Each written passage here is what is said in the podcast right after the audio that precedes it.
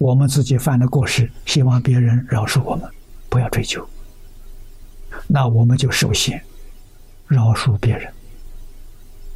他做什么样对不起我的事情，也要饶恕他，不要放在心上，不要放在口上。